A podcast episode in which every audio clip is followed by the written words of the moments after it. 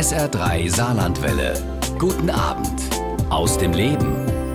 Wo kann man Plastiktüten tanzen sehen? Ein Schauspieler wie Lars Eidinger erst auf der Bühne erleben und danach mit ihm durch die Nacht tanzen. Und wo wird auf der Bühne nackt gejodelt und es gibt gleichzeitig ernsthaftes Theater ohne Worte? Beim Festival Perspektiv im Saarland. Bis zum vergangenen Wochenende hat das deutsch-französische Festival die Saarländer zehn Tage lang mit einem Mix aus Theater, Zirkus, Musik verzaubert und bereits zum 42. Mal gezeigt, ja, was in Deutschland, Frankreich, aber inzwischen auch in Österreich und Belgien auf der Bühne angesagt ist. Und seit mehr als zehn Jahren ist Silvia Ma die Chefin des Festivals. Wenn sie nicht ungewöhnliche Orte im Saarland in eine Theaterbühne verwandelt, kümmert sie sich unter anderem um die Oper im Versailler Schloss, wo sie ganz in der Nähe die meiste Zeit des Jahres mit ihrem Mann und ihren beiden Kindern lebt. Und wir wollen uns heute über Glücksmomente, aber auch Frust im Festivalalltag, über die Unterschiede im Theater in Frankreich und Deutschland unterhalten und ihre Liebe zu ihrem Publikum, ja, und vielleicht auch ein bisschen über die Probleme der deutschen Bürokratie. Und ich freue mich, dass Sie mein Gast sind, Frau Frau Amar. Schönen guten Abend. Guten Abend, freue mich auch. Erst einmal herzlichen Glückwunsch noch. Sie haben einen Orden bekommen und dürfen sich jetzt nennen Ritterin der schönen Künste und der Literatur. Klingt gut. Ja, es, ich habe mich äh, sehr gefreut über diese Anerkennung. Äh, wir hatten schon im Herbst für das Festival Perspektiv eine andere Anerkennung bekommen in Berlin, äh, Prix de l'Académie de Berlin.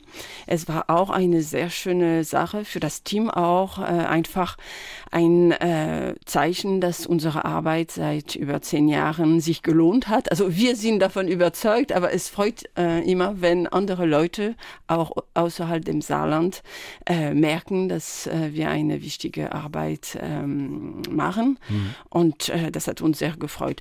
Jetzt natürlich für mich diese Order äh, war auch äh, sehr schön. Ich wollte das unbedingt hier im Saarland mit dem Publikum feiern und es war ja ein sehr schöner Abend bei der Eröffnung. Wie ist es, wenn man in Frankreich solche Orden kriegt? Uli Wickert war mal da und hat erzählt, er hat auch so einen Orden und er darf zum Beispiel, wenn er im Gefängnis ist, Essen aus einem Restaurant in der Nähe bestellen. Was dürfen Sie? Haben oh, Sie da auch Ahnung. Privilegien? Ich habe mich da nicht erkundigt. Ich weiß, dass man diese Medaille nicht tragen darf. Also das ist klar. Es gibt ein kleines Zeichen, was man tragen könnte, aber ich werde es, äh, glaube ich, nicht machen. Aber ich weiß früher in der Zeit, ich glaube, Napoleon hat äh, also damit angefangen und damals gab es sogar Geld, glaube ich, was man, also kleinen Lohn, was äh, damit verbunden war und sicherlich äh, welche Privilegien. Heutzutage weiß ich nicht. Also hm. ich habe mich da nicht erkundigt, aber ich werde es tun. ja, da ist bestimmt irgendwie Wenn was. ich irgendwann mal im Gefängnis bin. Und, äh, ja. Auf jeden Fall eine tolle Auszeichnung, die Sie sich und auch Ihr Team stellvertretend verdient haben für die Arbeit der letzten Jahre mit dem Festival Perspektiv. Wir haben unsere Sendung am Freitag aufgezeichnet, weil am Sonntag, wenn das Festival vorbei ist, sind Sie schon wieder auf dem Weg nach Versailles, also quasi nach Hause, weil da gerade auch parallel ein Festival läuft, wo Sie auch aktiv sind. Ja, es gibt äh, jedes Jahr äh, kurz nach dem Festival Perspektiv äh, ein Festival äh, in Versailles, in Schloss von Versailles, Oper, äh, Konzerte, Ballett. Dieses Jahr hat es ähm, parallel angefangen, was für mich äh, nicht einfach war, aber ähm, deswegen, also am Sonntag muss ich direkt nach Versailles und direkt einspringen für die nächsten äh, Vorstellungen. Erzählen Sie uns ein bisschen von Ihrem Festivalalltag hier in Saarbrücken im Saarland. Toller Erfolg dieses Jahr. Viele Vorstellungen waren im Vorfeld schon ausverkauft. Wie sieht so ein Festivaltag bei Ihnen aus? Ist es Stress oder ist es ja, Freude, können Sie das genießen? Es ist beide. Äh, dieses Jahr ist es äh, tatsächlich äh, schön. Die, die, wir hatten am ersten Tag, äh, also wo die Vorverkaufsstelle äh, geöffnet hat, schon ausverkaufte äh, Theatersäle. Äh, das war für uns ja eine Überraschung, schöne, tolle Überraschung. Das hat auch leider mit Frust ähm, für viele Leute, äh, also das hat Frust äh, mit sich gebracht. Ähm, und deswegen war es für mich am Anfang ein bisschen komisch, weil ich habe mich sehr gefreut, aber ich wusste nicht, wie ich damit umgehen hm. äh, sollte, wie die Leute enttäuscht waren, dass sie keine Karten bekommen haben. Das heißt, sowohl Freude als auch ein bisschen Enttäuschung. Aber klar, für uns ist es einfach toll. Wir haben die, also die ganze Woche äh, fast nur ausverkaufte äh, Theatersäle gehabt. Es ist das erste Mal, wo es, glaube ich, so gut äh, und schnell äh, verkauft wird ähm, den Alltag, es gibt immer Überraschungen. auch wenn man äh, mit dem Team äh, wochenlang äh, alles vorbereitet und versucht irgendwie alles, äh, man glaubt, man hat alles im Griff, aber nein, jeden Tag kommt äh, was, ein bisschen Stress, äh, entweder ja, bei der Technik irgendwas, was äh, noch geklärt werden muss oder ein Zug, was zu spät kommt oder äh, also das heißt, der Tag ist eigentlich ja, mit viel Stress verbunden, aber auch mit viel Freude, weil abends, wenn äh, wir in den äh, Räumen sind und äh, merken, wie, also erstmal wir äh, schauen uns die Stücke wieder und das freut uns und zweitens, ähm, wenn wir die Reaktion des Publikums ähm, sehen, wenn viel Applaus da ist, es ist eine große äh, Freude. Das glaube ich. Hektik ist, glaube ich, auch ausgebrochen im Herbst, ja, als ein Gastspiel abgesagt hat. Da mussten Sie Ersatz finden. Das ist wahrscheinlich nicht leicht, ne? wenn man schon irgendwie geplant hat und dann. Ja, es war dieses Jahr ein äh, bisschen komplizierter als äh, sonst. Ich weiß nicht warum, aber es ist tatsächlich äh, zwei Tage vor der großen Pressekonferenz ist ein großes Stück, was im E-Werk geplant war, abgesagt worden. Ich habe es auch verstanden. Das war eine Theaterproduktion, die nach Saarbrücken kommen sollte und dann nach Tallinn. Ähm, und leider hat Tallinn abgesagt aus finanziellen äh, Gründen. Und für diese Tour musste ein neuer Techniker eingearbeitet werden und sogar ein neuer äh, Performer. Das wäre zu teuer gewesen. Das wäre zu teuer, also das war äh, nicht machbar. Aber Sie haben einen tollen Ersatz gefunden. Sie haben ja, Lars Eidinger nach Es war jetzt äh, wirklich Glück. Ähm, ich habe erstmal wirklich Panik bekommen, dass, äh, ja, wie bekommen wir so kurzfristig ein Stück, was im E-Werk äh, gezeigt werden kann.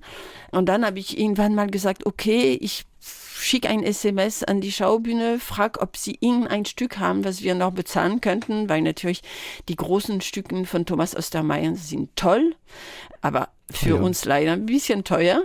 Äh, ja, ich habe gesagt, ich probiere es einmal. Und dann habe ich ein äh, SMS zurückbekommen, ja, warum äh, lädst du nicht äh, Lars mit äh, Goya an? Ich sag, ja, warum sagst du das nicht früher? Hätte ich sofort gemacht. Und dann hat es geklappt, Lars war äh, frei, weil das war auch eine Frage, ist er frei? Er mhm. hat so viel zu tun mit Drehen und... Man sieht ihn überall im Moment, ja. ja. Auch im Fernsehen, ja, im Kino. Es ist auch ein toller, toller Schauspieler. Schauspieler.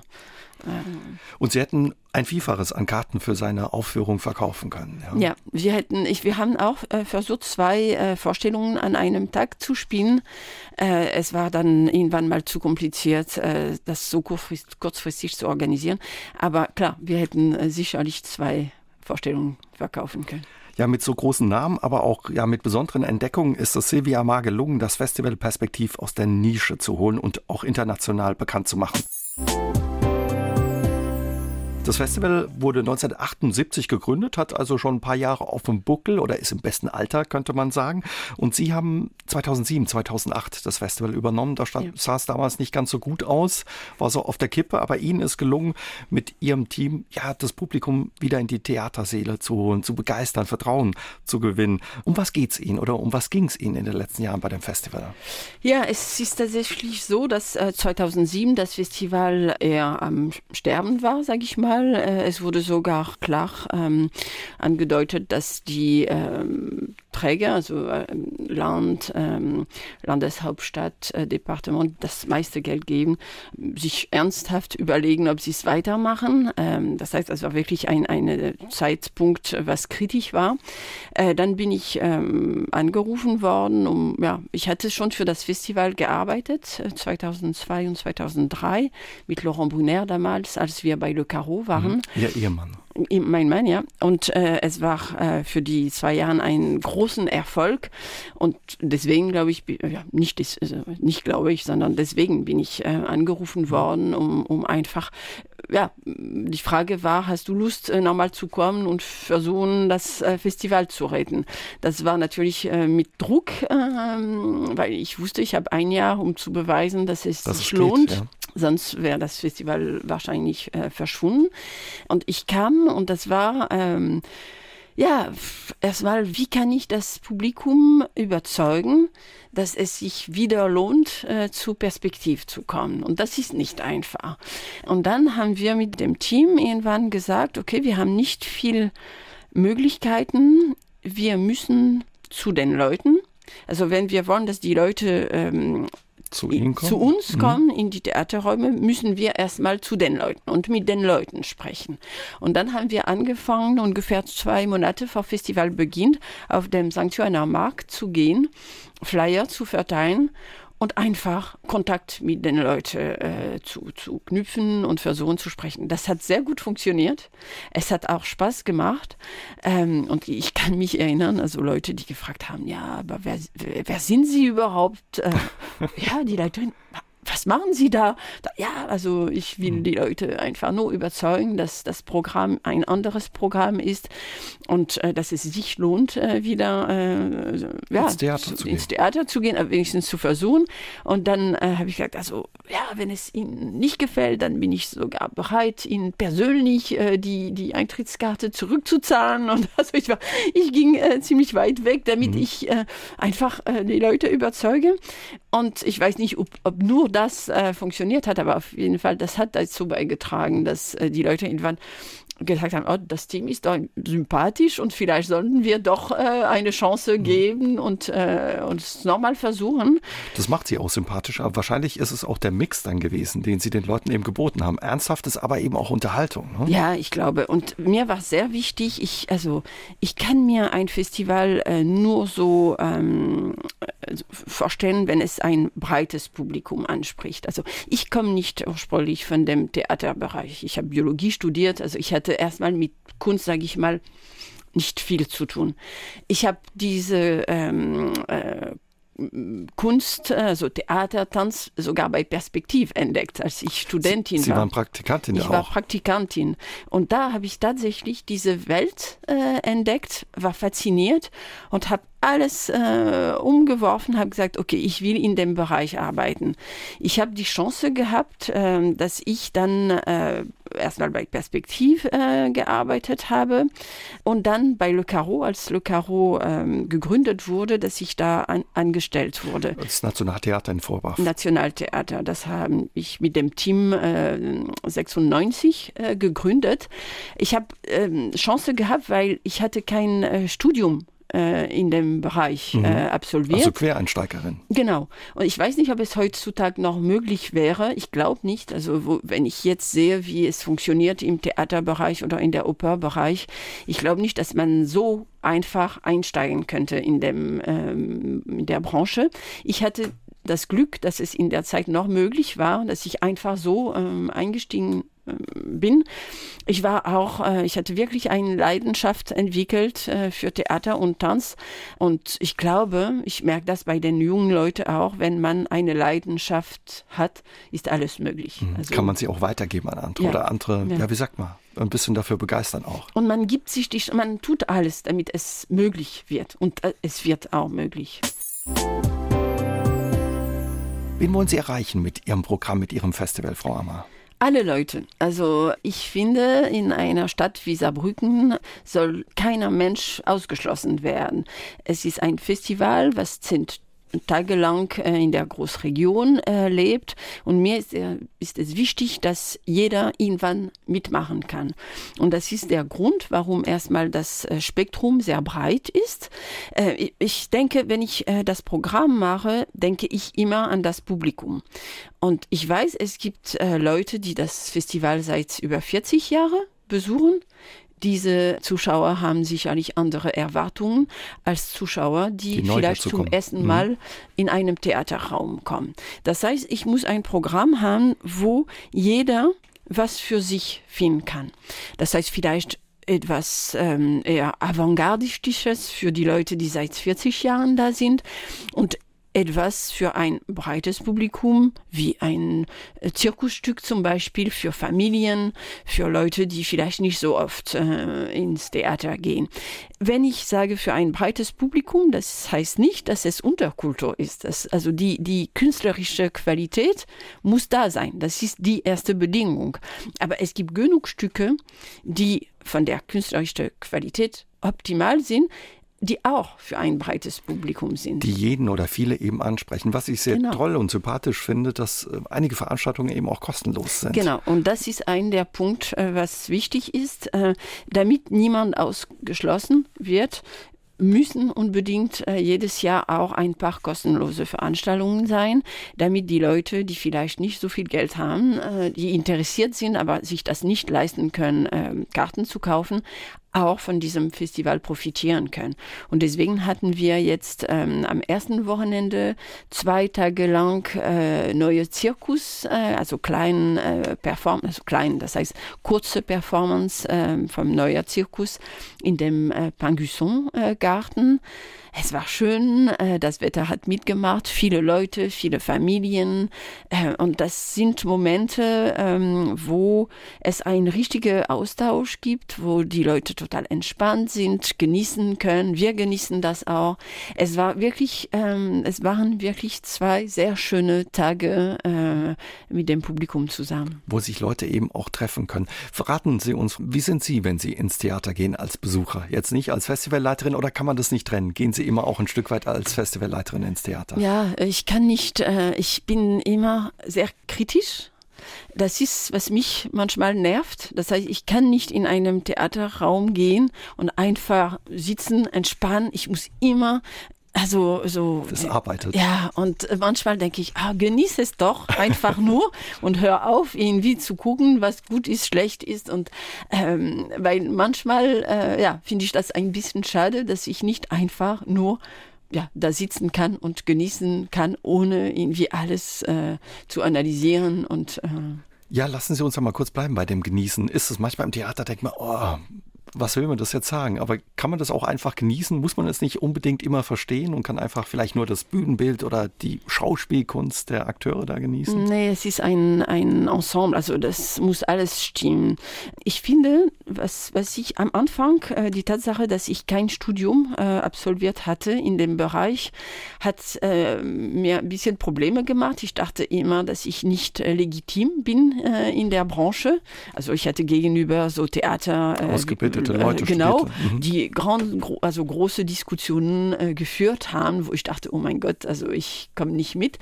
Natürlich im Nachhinein äh, bildet man sich auch weiter, aber ich ähm, finde, es ist ein Glück, dass ich diese, ähm, diese Weg nicht gemacht habe, weil ich empfinde mich immer als ein normales Publikum. Als ein Besucher, ein normaler Besucher. Genau. Und ich will nur an einem Abend Spaß haben.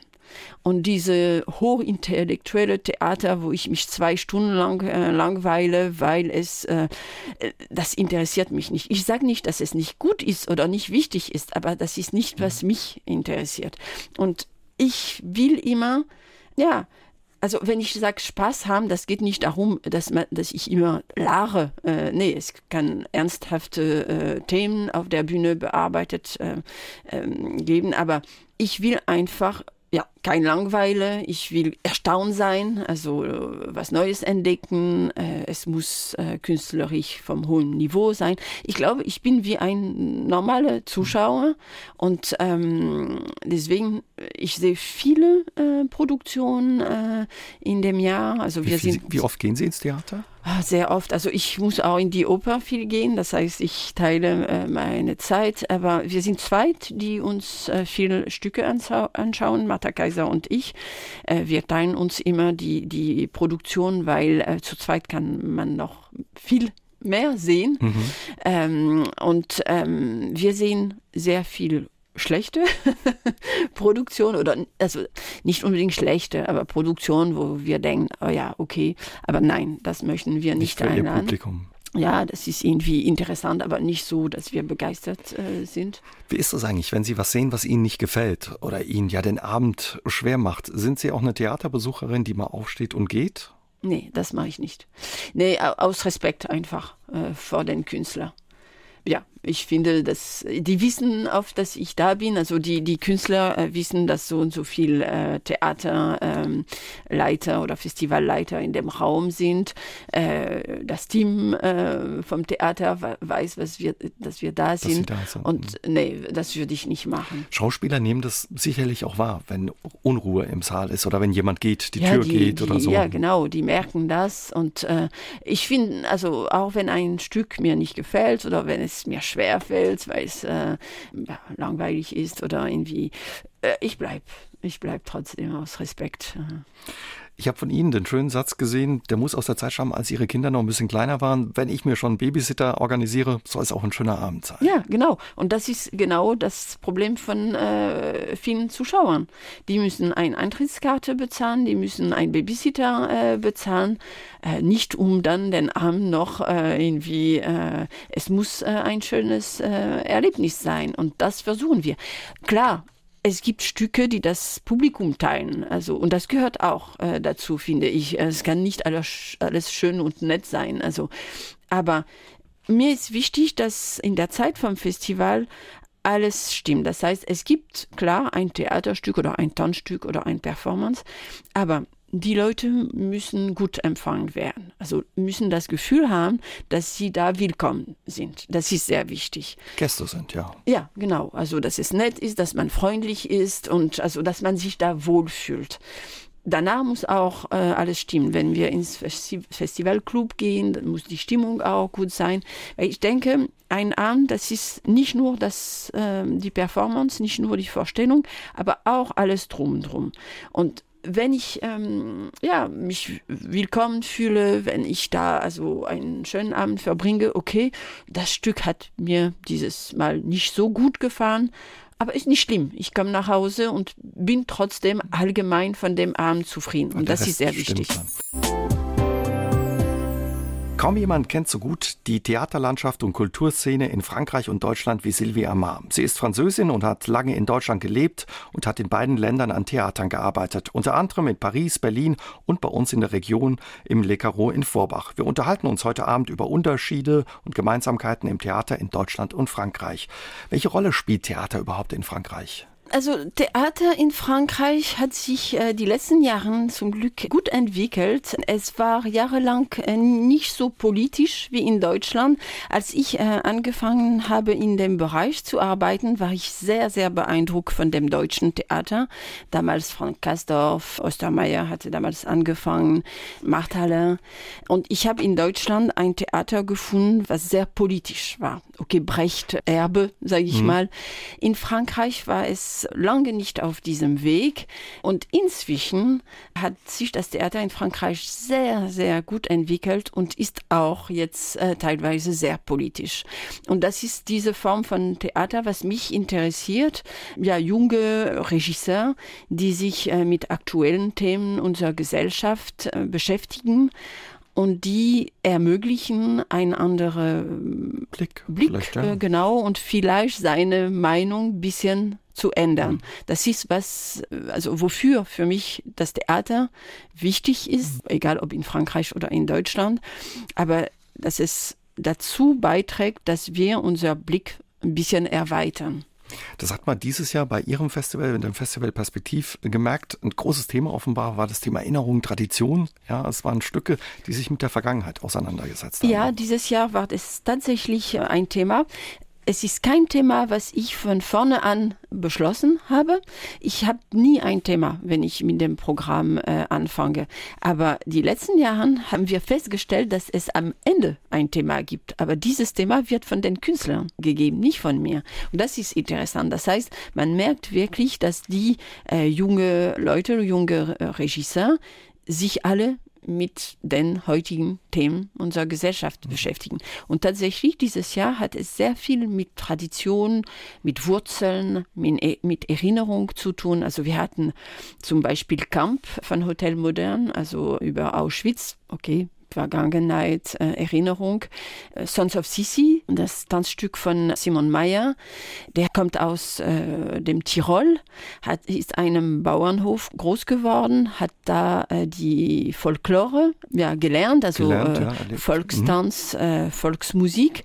Er ist danach eine große Tänzer geworden, hat bei den großen äh, Choreografen äh, getanzt, an Teresat Gersmecker, Wim van der Kebus und hat jetzt äh, seit einigen Jahren angefangen, selber zu äh, choreografieren und zu tanzen und geht von dieser Tradition der Volkstanz und der Volksmusik aus, um in unsere moderne Zeit zu kommen. Also das ist auch spannend, finde ich. Klingt spannend, ja. Ja, das ist sehr spannend. Und da sind in viele Stücke, man blickt zurück in die Vergangenheit, woher wir stammen. Und ich habe mich gefragt, ja, äh, ist es äh, so, dass die jungen Künstler vielleicht in unserem heutigen Gesellschaft, wo alles anonym ist, wo alles äh, genau einfach brauchen nach hinten zurückzublicken, woher sie hm. kommen und das in den Produktionen zu integrieren. Eben auch Wurzeln brauchen. Sagen Sie, Frau Amar, wie unterscheidet sich die Theaterlandschaft in beiden Ländern? Sie haben schon gesagt, früher war das Theater sehr politisch in Deutschland, jetzt auch ein bisschen in Frankreich stärker.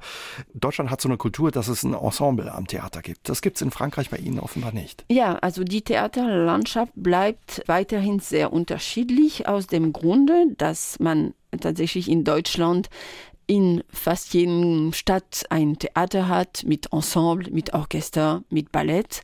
Das gibt es in Frankreich nicht oder nur selten. In Frankreich gibt es fast nur Gastspiele überall. Es gibt ein ganz anderes System.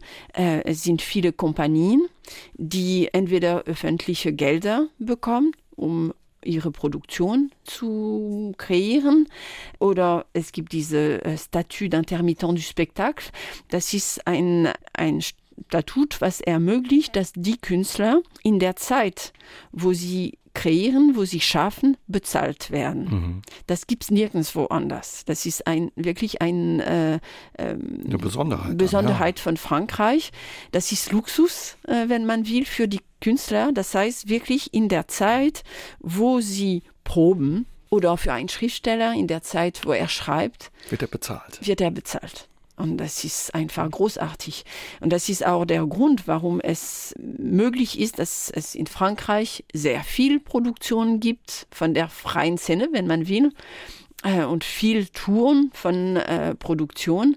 In Deutschland die freie Szene ist nicht so entwickelt und hat auch kein Geld oder ist wenig das Geld. Mit ein Grund, warum Sie zum Beispiel viele Produktionen aus Frankreich im Programm haben, aber nicht ganz so viele eben aus Deutschland. Hängt das damit zusammen? Ja, in, direkt oder indirekt. Also wir sehen viele Produktionen in Frankreich, in Deutschland. In Deutschland sehen wir viel in äh, Theater wie Schaubühne oder äh, in München oder in Stuttgart.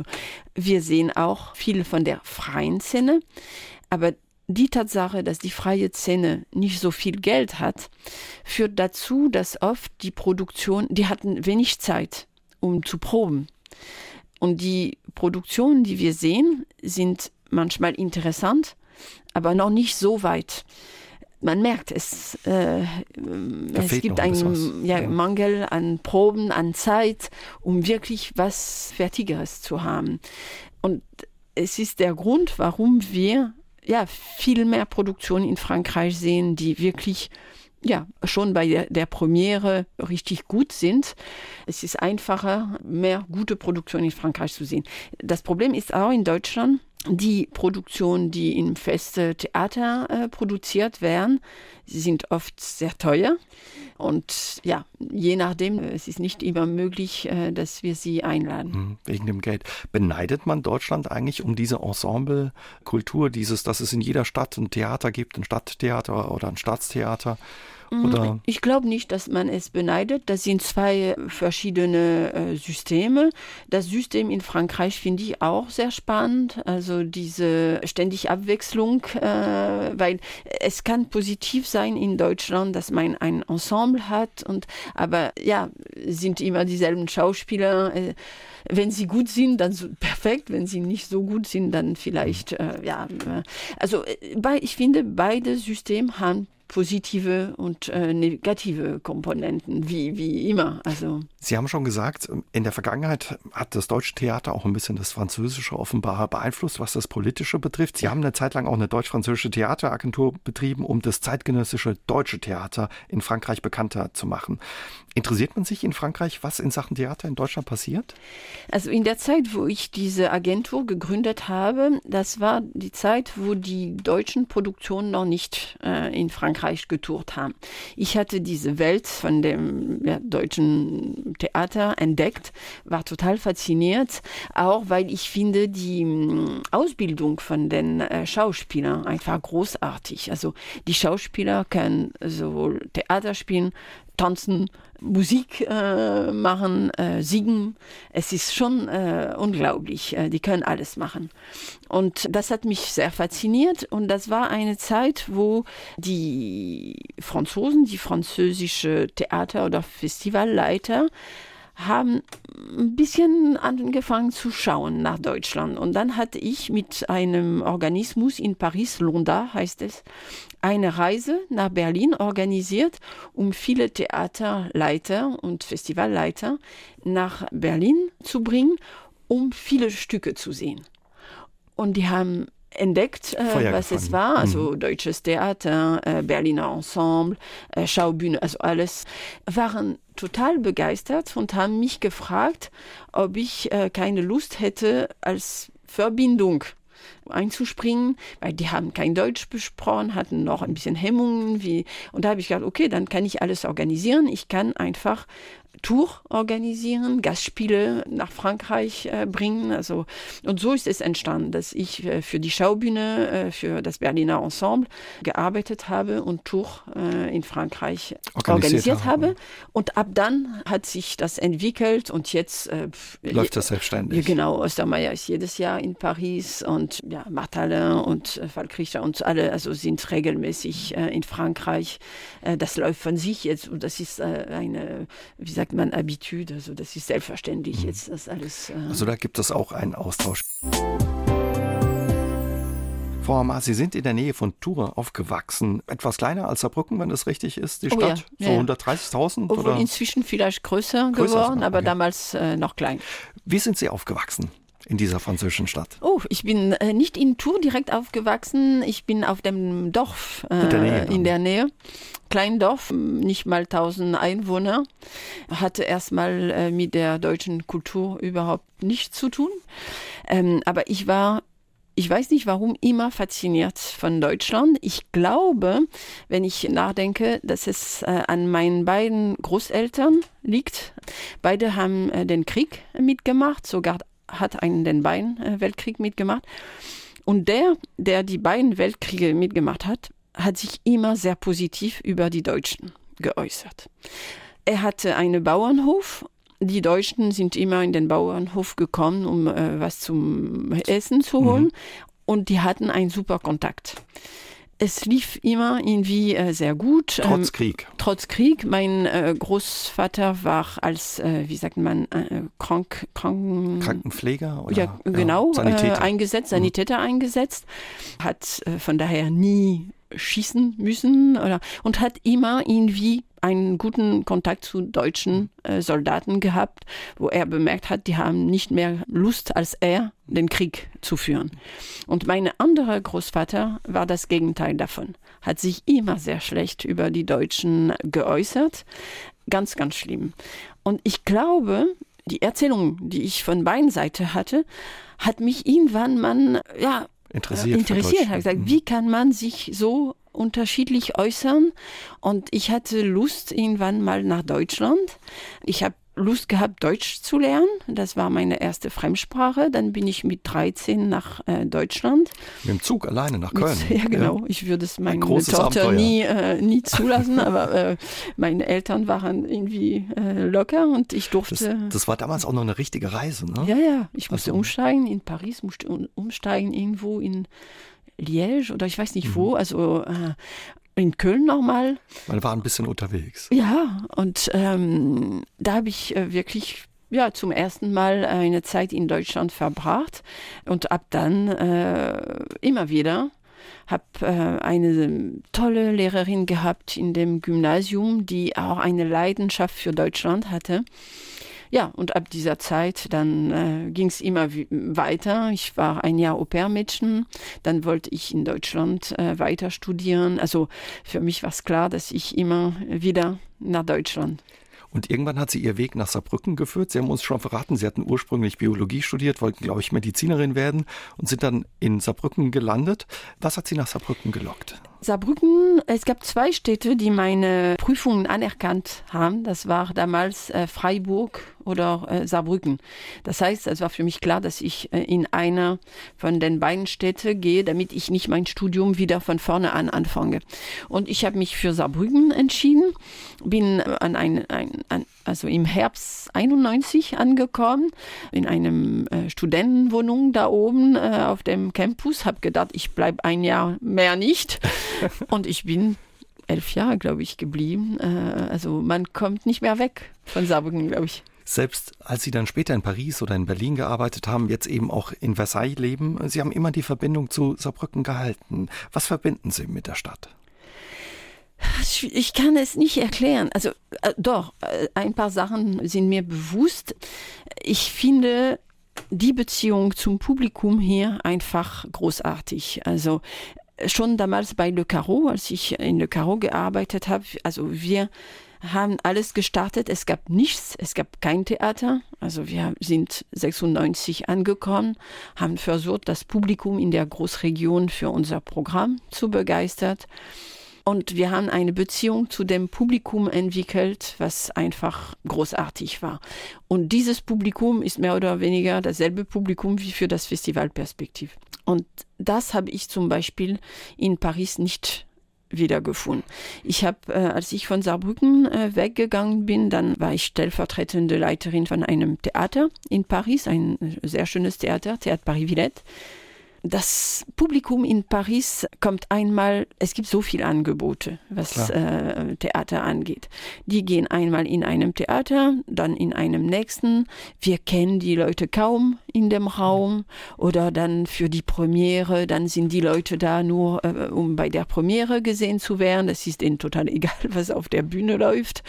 Und irgendwann habe ich gesagt, äh, ich habe diesen äh, Job, äh, diesen Beruf ausgesucht aus anderen Gründen. Mhm. also ich, genau, ich brauche diese Beziehung zum Publikum, also eine enge Beziehung zum Publikum. Ich brauche die Leute zu kennen oder zu erkennen, weil ich kenne nicht alle Leute, aber irgendwann kennt man sie schon äh, nur vom Sehen.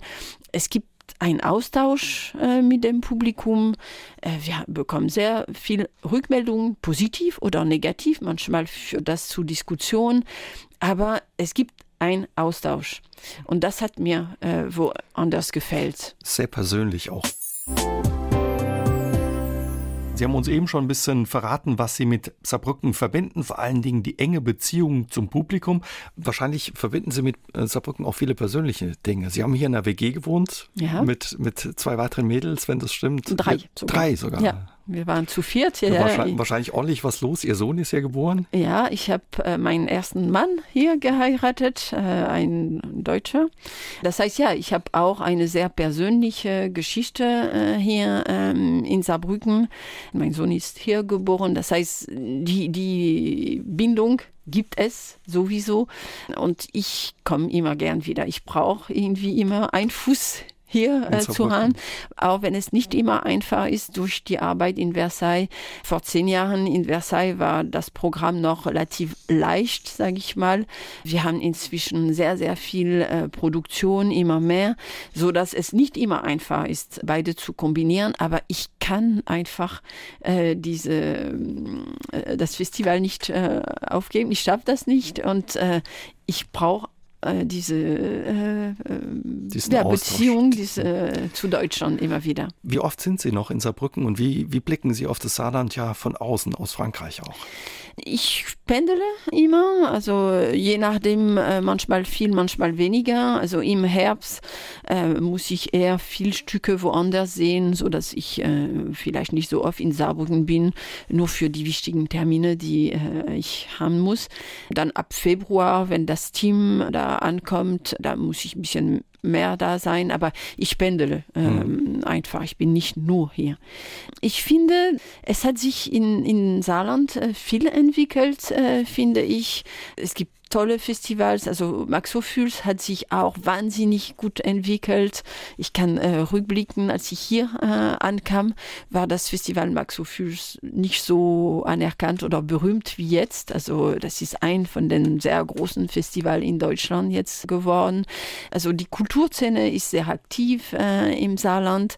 Ja, es gibt immer mehr grenzüberschreitende Kooperationen in der Großregion, was ich äh, für sehr wichtig halte. Als ich an, mit Perspektiv angefangen habe, dann war es relativ wenig noch, fand ich. Und ich habe versucht, auch durch das Festival so viel Kooperation wie möglich zu entwickeln im Saarland, in Lothringen. Mhm. Also wir haben regelmäßige äh, Zusammenarbeit mit der Stadt Saargemünd zum Beispiel, mit Metz, mit Saarlouis. Also wir haben äh, regelmäßig Stücke äh, im Theater am Ring im Saarlouis. Also ich finde so, dass äh, ja, also die Kultur sich ein bisschen verbreitet hat. Und, ähm wie, wie erleben Sie die Grenze? Gibt es die Grenze noch oder ist sie gar nicht mehr da? Oh, ich glaube, im Kopf von, von Leuten ist die Grenze immer da, auch wenn man sie nicht mehr sieht. Aber durch die Sprachbarriere, das ist auch eine Grenze, wenn man will. Ja, ich glaube schon, dass es es noch gibt. Aber wir, das ist das Schöne auch äh, in dem Festival Perspektiv, dass wir daran arbeiten, diese Hemmungen abzuschaffen.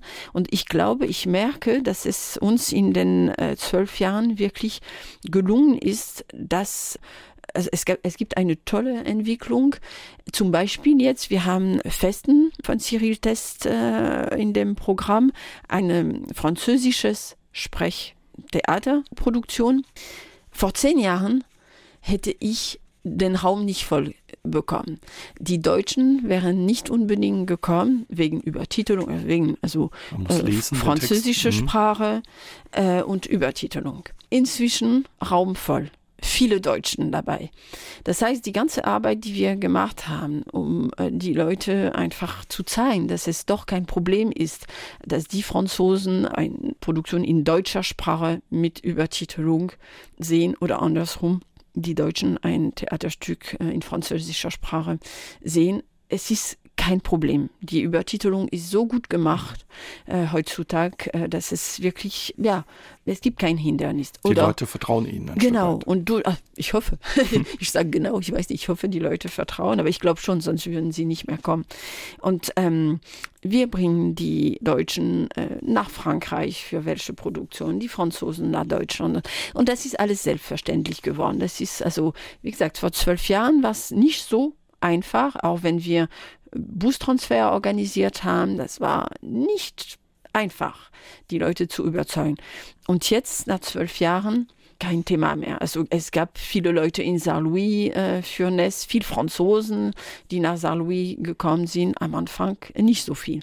Also das freut mich sehr, weil ich finde, wir tragen dazu bei, dass es in dieser Großregion einfach, ja, dass es, dass die Leute sich äh, besser kennenlernen, dass es keine Hemmungen mehr gibt, dass man einfach zusammen lebt, mhm. den Alltag. Und die Grenzen ein Stück weit eben auch verschwinden. Sie leben heute in Versailles. Sie und Ihr Mann arbeiten da. Was machen Sie da?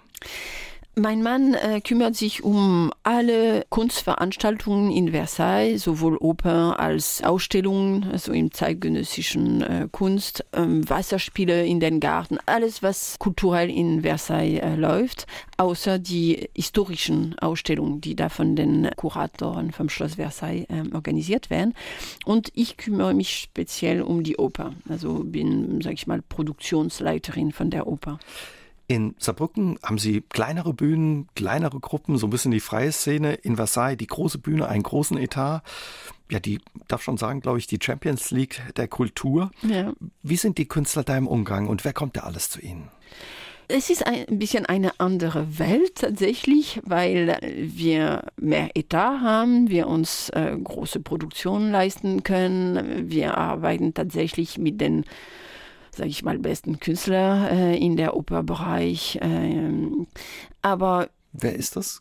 Ja, Cecilia Bartoli, äh, Sir John Elliott Gardiner, William Christie. Äh, wir hatten vor kurzem äh, die Berliner Barockorchester. Das war lustig. Das Konzert war an einem Freitag hier in Saarbrücken bei äh, Musikfestspiele Saar und kam direkt nach Versailles nach in die Oper und mhm. hat äh, die brandenburgische Konzerte bei uns auch äh, gespielt. Also Reinhard Göbel. Also große Namen. Ja, großen Namen, eher großen Namen, das stimmt. Mhm.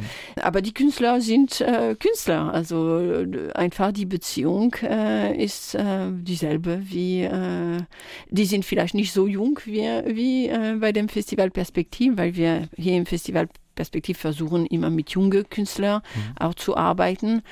Bei, in Versailles, das sind eher renommierte Künstler, die vielleicht nicht so jung sind, auch nicht alt, aber schon anerkannt sind.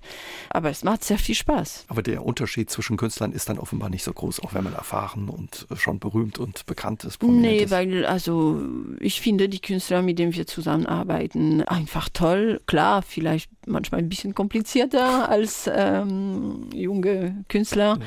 aber die meisten sind wirklich äh, also menschlich auch äh, tolle Menschen. Wie ist es für Sie persönlich und Ihre Familie, ja, wenn man in Anführungszeichen ein Stück weit Hausherr in Versailles ist, ab und zu auch mal Schloss und Garten ein bisschen privater erleben kann? Wie ist das? Nehmen Sie uns mal mit. Das Schloss Versailles ist wunderschön und ich arbeite jetzt seit zehn Jahren dort und bin immer wieder wie soll ich sagen, mit, mit großen Augen. Ähm, also ich habe die Chance, dass ich, wenn wir die Konzerte äh, vorbereiten oder nach den Konzerten, wenn wir alles aufräumen, dass ich manchmal allein in dem Spiegelsaal äh, bin oder allein in der Oper. Und da auch nach zehn Jahren, dann also stoppt man und guckt und denkt, oh, also es ist schon großartig. Und das, wenn ich äh, morgens in die Arbeit äh, ankomme, ich muss immer äh, vor dem Schloss, das Licht ist jeden Tag anders.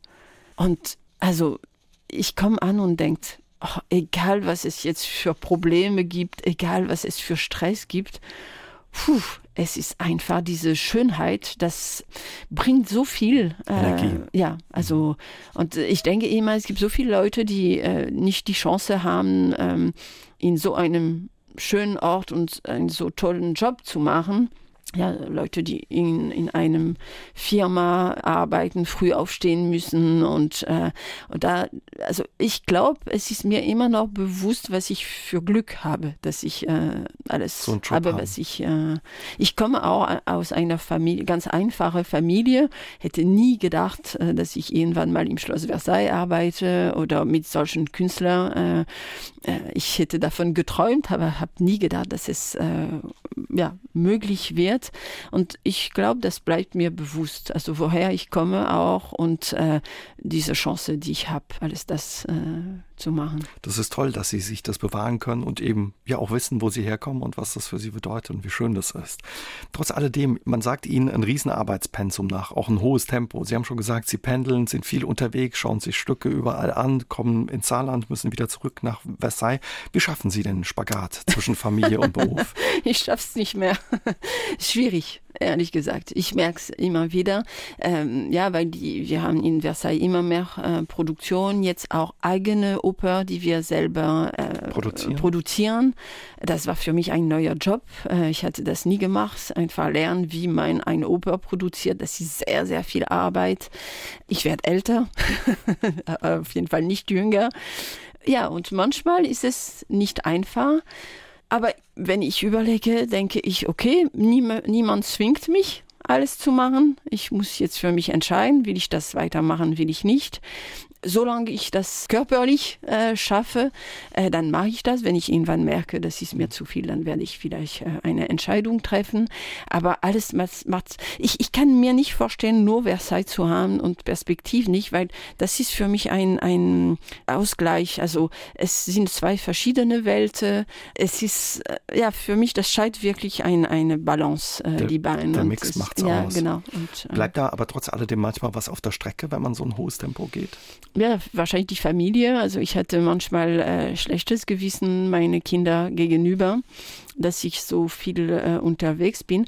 Also es gab eine Abmachung mit den Kindern. Wir arbeiten beide sehr viel, abends oder am Wochenende, aber klar war, dass wir die Ferien immer mit den Kindern verbringen. Das ist schon viel Ferien in Frankreich und das haben wir immer geschafft, dass wir diese Zeit mit den Kindern verbracht haben, wo andere Eltern das nicht können, weil sie nicht so viel äh, Urlaubswochen haben. Und ich glaube, für die Kinder war es wichtig, die wussten, okay, Wochenende manchmal äh, Eltern nicht da oder wir haben sie mitgenommen, natürlich äh, auch ins Theater oder in die Oper, um mit denen zusammen zu sein. Aber die wussten, okay, unter der Woche oder Wochenende äh, Papa, Mama nicht immer da, aber Ferien immer da. Und das war auch äh, ein wichtiger Punkt, äh, glaube ich. Ist das auch eine Zeit, wo Sie auftanken oder wo entspannen Sie und tanken Sie auf?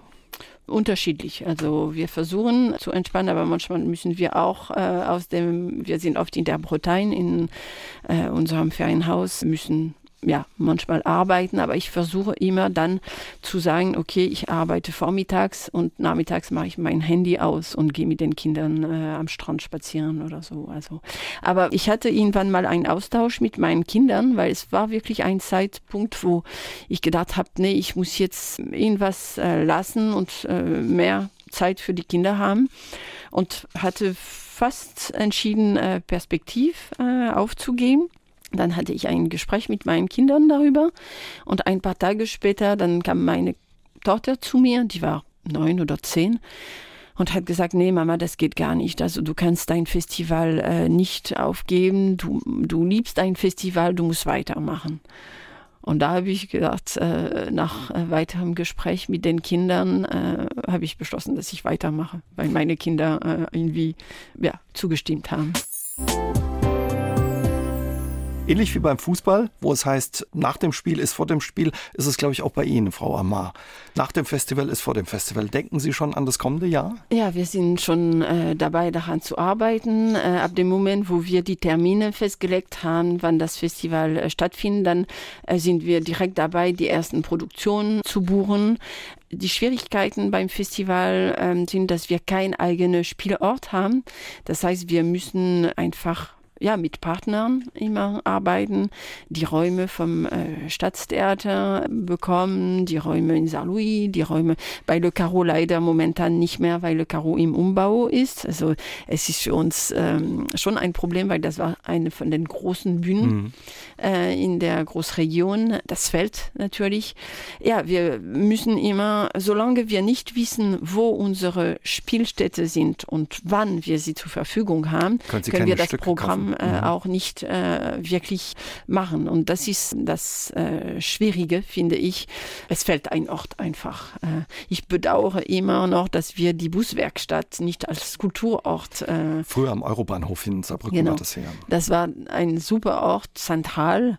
Und ja, ich hätte mir wirklich gewünscht, dass er nicht nur für Perspektive, aber auch für die Kultur äh, im Saarland, für die Kulturszene, dass es als Ort bleibt. Aber okay, es ist anders äh, geworden.